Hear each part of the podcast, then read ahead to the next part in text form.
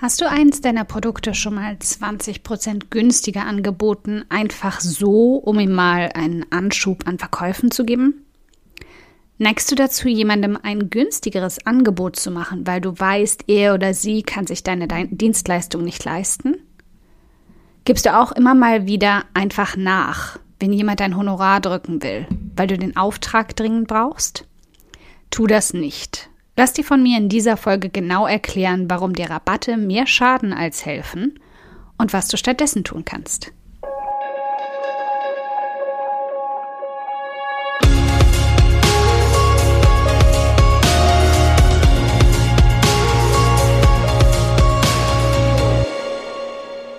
Hi, ich bin Karina, Gründerin von Pink Kompass um 180 Grad und der Feminine Jazz und teile hier im um 180 Grad Audioblog alles mit dir, was in meiner Selbstständigkeit funktioniert und was nicht. Wir knacken meine Strategien rund um Marketing und Mindset, denn Erfolg beginnt in deinem Kopf. Auch in der zweiten Folge des Audioblogs beschäftigen wir uns kräftig mit deinem Mindset, gebündelt mit knackigen Tipps, wie du besser verkaufen lernst, dich und deine Angebote. Wir sehen das immer wieder im Supermarkt, bei den großen Marken, im Internet, Firmen, die ohne wirkliche Gründe Rabatte anbieten und glauben, das muss so sein. Da sind die Snickers diese Woche im Angebot im Supermarkt, das Bier nebenan ist wegen der Fußball-WM 20% günstiger oder der Kinobesuch kostet dienstags nur die Hälfte. Aber genau solche Rabatte senden sehr negative Signale, was das Produkt angeht und mein Verständnis seines Wertes wird verändert. Eine Freundin von mir zum Beispiel kauft Pringles nur im Angebot, weil sie sagt, die sind im Normalpreis einfach völlig überteuert. Und die Rabatte, sprich die Sonderpreise, kommen sowieso alle Nase lang wieder. Die Pringles-Firma oder die Supermarkten merken dieses Verkaufsverhalten und fühlen sich natürlich bestätigt. Tada, Rabatte funktionieren. Und ganz ähnlich wird es auch dir gehen, wenn du schon mal ohne guten Grund einen Rabatt angeboten hast. Du selbst bekommst den Eindruck, es funktioniert.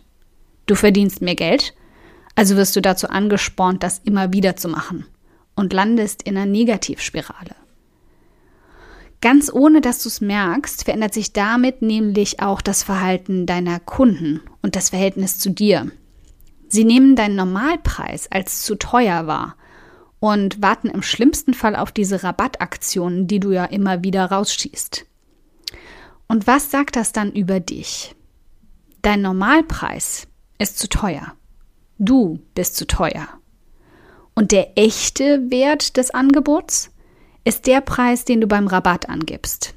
Denn wenn du damit keinen Profit machen würdest, würdest du ihn ja wahrscheinlich nicht so weit senken, richtig? Hier also schneidest du dir schon das erste Mal kräftig ins eigene Fleisch. Jedes Mal, wenn du deinen Preis senkst, senkst du nicht den Preis, sondern den Wert deiner Arbeit. Erst recht, wenn du es ohne guten Grund tust. Und nicht nur das. Wie sehr ärgerst du dich jedes Mal, wenn du dich endlich durchgerungen hast, ein teures Produkt zu kaufen, das du toll findest, nur um nächste Woche ins Geschäft zu gehen und zu sehen, dass es jetzt im Angebot ist. Einfach so. Wenn es dir so geht wie mir, beißt du dir in den Hintern. Aber vor allem bist du wütend, weil du das ja nicht ahnen konntest. Beim nächsten Mal wirst du also lieber warten, bis du was kaufst, bis es im Angebot landet. Und hast zusätzlich ein wenig Respekt vor dem Preis verloren. Und noch viel schlimmer, das Vertrauen darin, in diesem Geschäft wirklich immer den besten Preis zu zahlen. Und damit sind wir beim Schlüsselwort. Vertrauen. Wenn du schon mal in meinen Artikeln auf um 180 Grad gestöbert hast oder dort sogar Stammgast bist, Stammgast bist, dann weißt du genau, dass mir Vertrauen immer am wichtigsten ist, ganz besonders deins. Lass uns also den Punkt mal ganz genau beleuchten.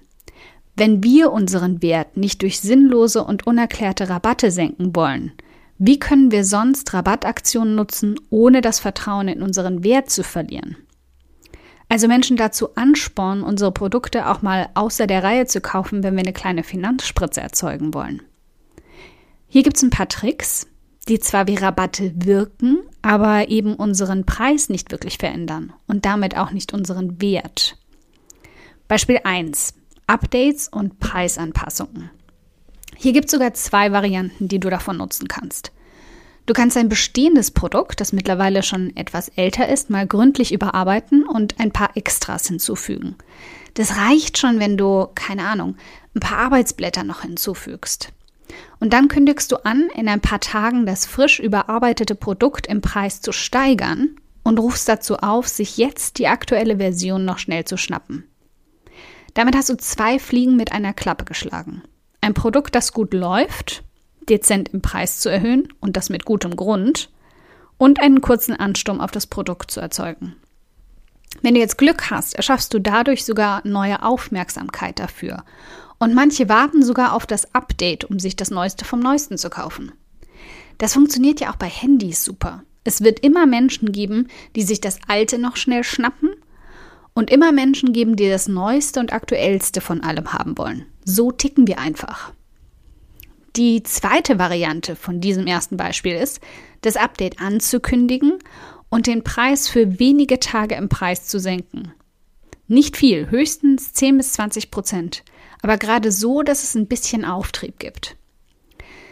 Das ist natürlich ein bisschen knifflig, denn auch wenn du den Wert ja nicht wirklich minderst, das Produkt ist ja tatsächlich ein bisschen minderwertiger im Vergleich zum Update.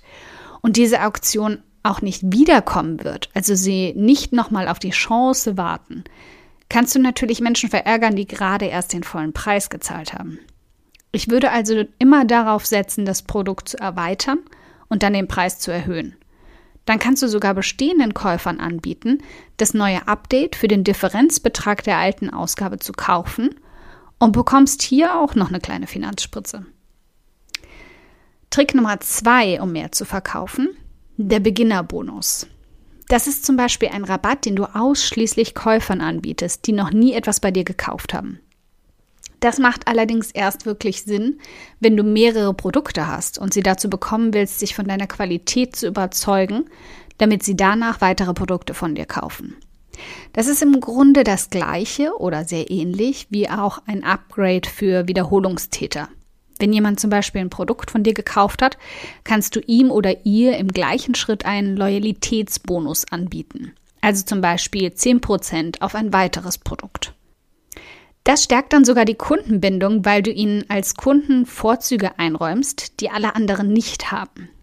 Und vermeidet gleichzeitig, dass sie auf Rabatte für deine Produkte warten, weil sie wissen, sie kommen, wenn dann nur nach einem Kauf, nachdem sie schon den vollen Preis, also den echten Wert eines Produktes gezahlt haben. Knacken wir also jetzt hier noch die letzte Falle. Was machst du, wenn jemand dein Honorar erfragt und dann klar sagt, dein Preis ist zu hoch, das können sie sich gar nicht leisten? Auf keinen Fall solltest du hier anfangen, dich zu entschuldigen oder zu rechtfertigen, warum das so ist. Und bitte, fang bloß nicht an rumzuheulen, dass du ja deine Miete bezahlen musst und dein imaginäres Kind ja irgendwann auch eine Zahnspange braucht oder so ein Käse. Deine Preise sind deine Preise. Punkt. Sie haben ihre Berechtigung und sie sind nicht zu teuer. Also argumentiere mit dem Mehrwert, den sie von deiner Leistung haben werden, mit der Zeit, die sie sparen werden oder wie viel glücklicher es sie machen wird. Und um ihnen entgegenzukommen, bietest du ihnen für einen geringeren Preis eine abgespeckte Leistung an. Damit senkst du auf beiden Seiten das Niveau und nicht nur auf der Preisseite von Preis-Leistung. Denk immer daran, dass das eine Balance sein soll. Wenn sie also den Preis senken wollen, dann ziehst du von deinem Angebot eben ein paar Tätigkeiten, ein paar Stunden oder eine erbrachte Leistung ab. Wenn sie dann nicht zustimmen, weißt du ganz genau, es geht nicht um den Betrag, sondern um Lohndumping. Du hast ihnen nicht klar genug erklärt, was sie davon haben werden, oder sie brauchen das, was du bietest, einfach nicht dringend genug. Und dann sind sowieso nicht die passenden Kunden für dich. Also, meine Liebe, was haben wir heute gelernt? Verkauf dich nicht unter Wert. Weder wenn du im Honorar runtergehandelt werden sollst, noch wenn du deine Produktpreise selbst runterhandelst, ohne es zu merken. Deine Aufgabe also für heute, Überleg dir drei Möglichkeiten, wie du mehr Käufe anregen kannst, ohne sinnlos Rabatte auszuwerfen. Und selbst wenn du noch keine eigenen Produkte hast, spiel schon mal mit den Produkten und Angeboten, die du für die Zukunft planst. Das ist die beste Übung für das richtige Mindset zum Verkaufen.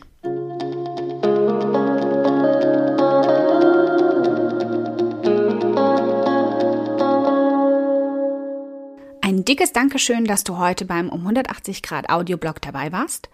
Und falls du noch mehr knackiges Marketingwissen oder Mindset- und Motivationskicks brauchst, schau auf podcast.um180grad.de nach weiteren Episoden oder direkt auf www.um180grad.de in über 100 hilfreiche Artikel rein.